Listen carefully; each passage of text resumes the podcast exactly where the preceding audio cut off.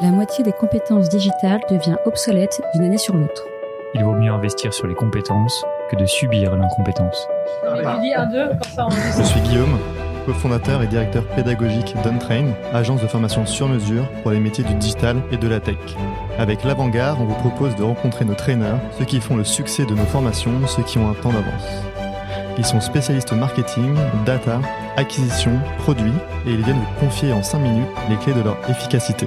Ce sera court, concret et ce sera utile demain. Bonjour à tous et bienvenue dans un nouvel épisode de l'Avant-Garde. Aujourd'hui, on reçoit à nouveau Evelina. Evelina qui est une gourou, je le disais la dernière fois, de la data vise et qui vient nous parler aujourd'hui de quelque chose de très concret, à savoir euh, comment connecter Data Studio à Google Sheet et surtout euh, bah, quels sont les points d'attention euh, à avoir lorsqu'on fait cette opération. Salut Evelina, merci d'être disponible aujourd'hui. Salut, merci beaucoup de m'avoir invité. Alors, Evelina, tu es passée par plein de boîtes, on l'a dit la dernière fois, Warner Bros, puis EasyWork et maintenant Data for Change. Est-ce que tu peux rapidement te présenter avant de passer au sujet, au sujet pardon, du jour? Bien sûr.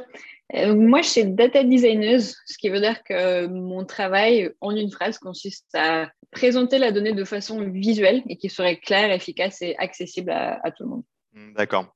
Alors, donc j'imagine que Data Studio, c'est un outil que tu utilises beaucoup. Également, tu travailles avec des fichiers plats comme des Google Sheets. Quels sont aujourd'hui les points d'attention à avoir en tête lorsqu'on veut connecter Data Studio à Google Sheets afin de faire des euh, data visualisations? Alors, ça peut être plein de, typologies de données hein, sur la Google Sheet. Ça peut être des données CRM, euh, des données clients, euh, des données de vente. ça peut être plein de choses. Hein. ça sert à tous les services. Donc, quels sont les grands points d'attention? Parce qu'on dit que ça sert à beaucoup de monde. Excellente question. Je pense que le process de connexion d'un fichier Excel ou un Google Sheet plutôt euh, vers Data Studio est assez simple. Donc, c'est plutôt le format de la donnée ou des choses à avoir euh, en tête après qui, sont intéressantes. Donc, je dirais que la donnée devrait être la plus propre possible et juste en, je sais pas si le fichier plat est le terme, mais juste avoir des colonnes euh, avec les mesures qu'on cherche à voir. Et surtout, si vous cherchez à avoir des choses un peu plus complexes comme des, des calculs, des pourcentages, etc., euh, c'est important de savoir que Data Studio te permet, vous permet pas forcément de, faire des agrégations. Que par exemple, si on compare à Tableau, qui nous fait des, sommes et des calculs et des, nous transforme les jours en, en semaines ou en mois ou en années, tout ce qu'on veut. Avec Data Studio, c'est beaucoup plus compliqué. Donc, je conseillerais de faire tout ça en, en, amont. D'accord. Donc, d'avoir un fichier, par exemple, avec euh, un champ date, dans une colonne qui s'appelle le champ date, et ensuite euh, d'avoir le, champ, une autre colonne avec le champ week, une autre colonne avec le champ month, euh, une autre colonne avec le champ day, c'est ça?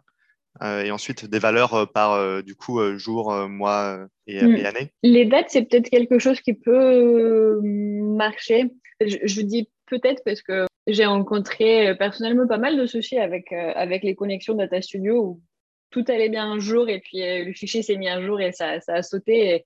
Je trouve que le debugging est parfois un peu une, prise de tête. Pour les dates, je pense que c'est peut-être la seule chose qui, euh, fonctionne plutôt bien. Ce que je disais tout à l'heure, c'était surtout euh, par rapport au calcul autour de nos chiffres. Donc, par exemple, si, vous voulez faire des, des pourcentages directement dans Data Studio, c'est pas toujours mathématiquement correct, je dirais, les agrégations que, que l'outil fait. D'accord. Donc, tu conseillerais potentiellement à faire déjà quelques calculs au sein, au de la Google Sheet pour ensuite pouvoir les utiliser euh, de manière plus euh, mathématiquement correcte euh, dans Google Data Studio, c'est ça?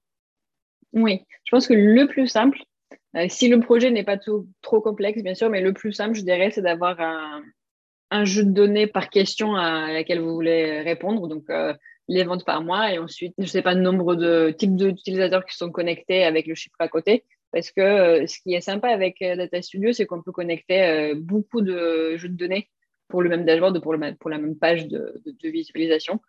donc, le plus, safe, je pense, c'est de, faire ça. Hmm, d'accord.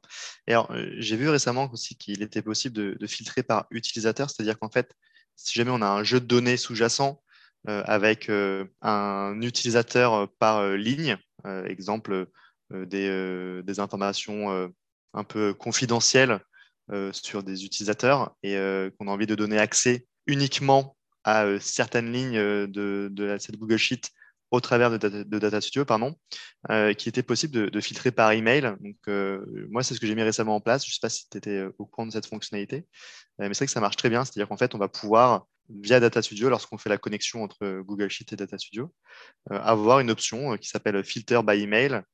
Et on va pouvoir choisir du coup la colonne de, du Google Sheet en question sur laquelle on a nos emails.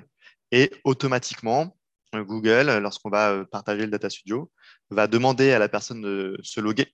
Et du coup, personne-là ne pourra visualiser que les données qui bah, lui appartiennent ou lui correspondent. Donc, c'est assez puissant. Donc, j'imagine que de toute façon, ces, sujets d'accès à la donnée, plus on arrive dans les grands groupes, c'est quelque chose qui, prend de l'importance, la data governance, etc. Là, si toi, tu as un peu un, mot à dire sur les accès à la donnée dans Data Studio ou dans les autres outils. Je n'ai pas encore pu tester cette, cette, fonctionnalité, mais elle a l'air chouette. Mais je dirais qu'elle fonctionnerait surtout pour les petites entreprises. Je n'ai pas la taille exacte quand je dis, quand je dis petite, mais en, général, de mon expérience Data Studio, elle utilisait euh, dans les startups un peu au début. Et après, à partir du moment où ça devient un peu compliqué, on a beaucoup, beaucoup de data, c'est là où on se pose des questions de data governance et création de ce qu'on appelle les bases de données ou même des data lakes. Et là, on, peut gérer les accès de façon beaucoup plus tech et, beaucoup plus complexe. Mais c'est sûr que ces, questions se, posent euh, certainement. Et et il y, a des, y a des entreprises qui, euh, qui veulent que tout le monde ait accès à tout. Il y en a d'autres où euh, on fait des choses qu'on appelle des data mart, c'est-à-dire qu'on ne sait pas vraiment, ce département a accès à ce type de données et, et les gens au marketing n'ont pas accès à, aux données de, de la finance. Euh. D'accord, bah merci beaucoup encore Evelina pour tous ces précieux conseils et on se dit à très bientôt pour un prochain podcast. Merci beaucoup, à bientôt.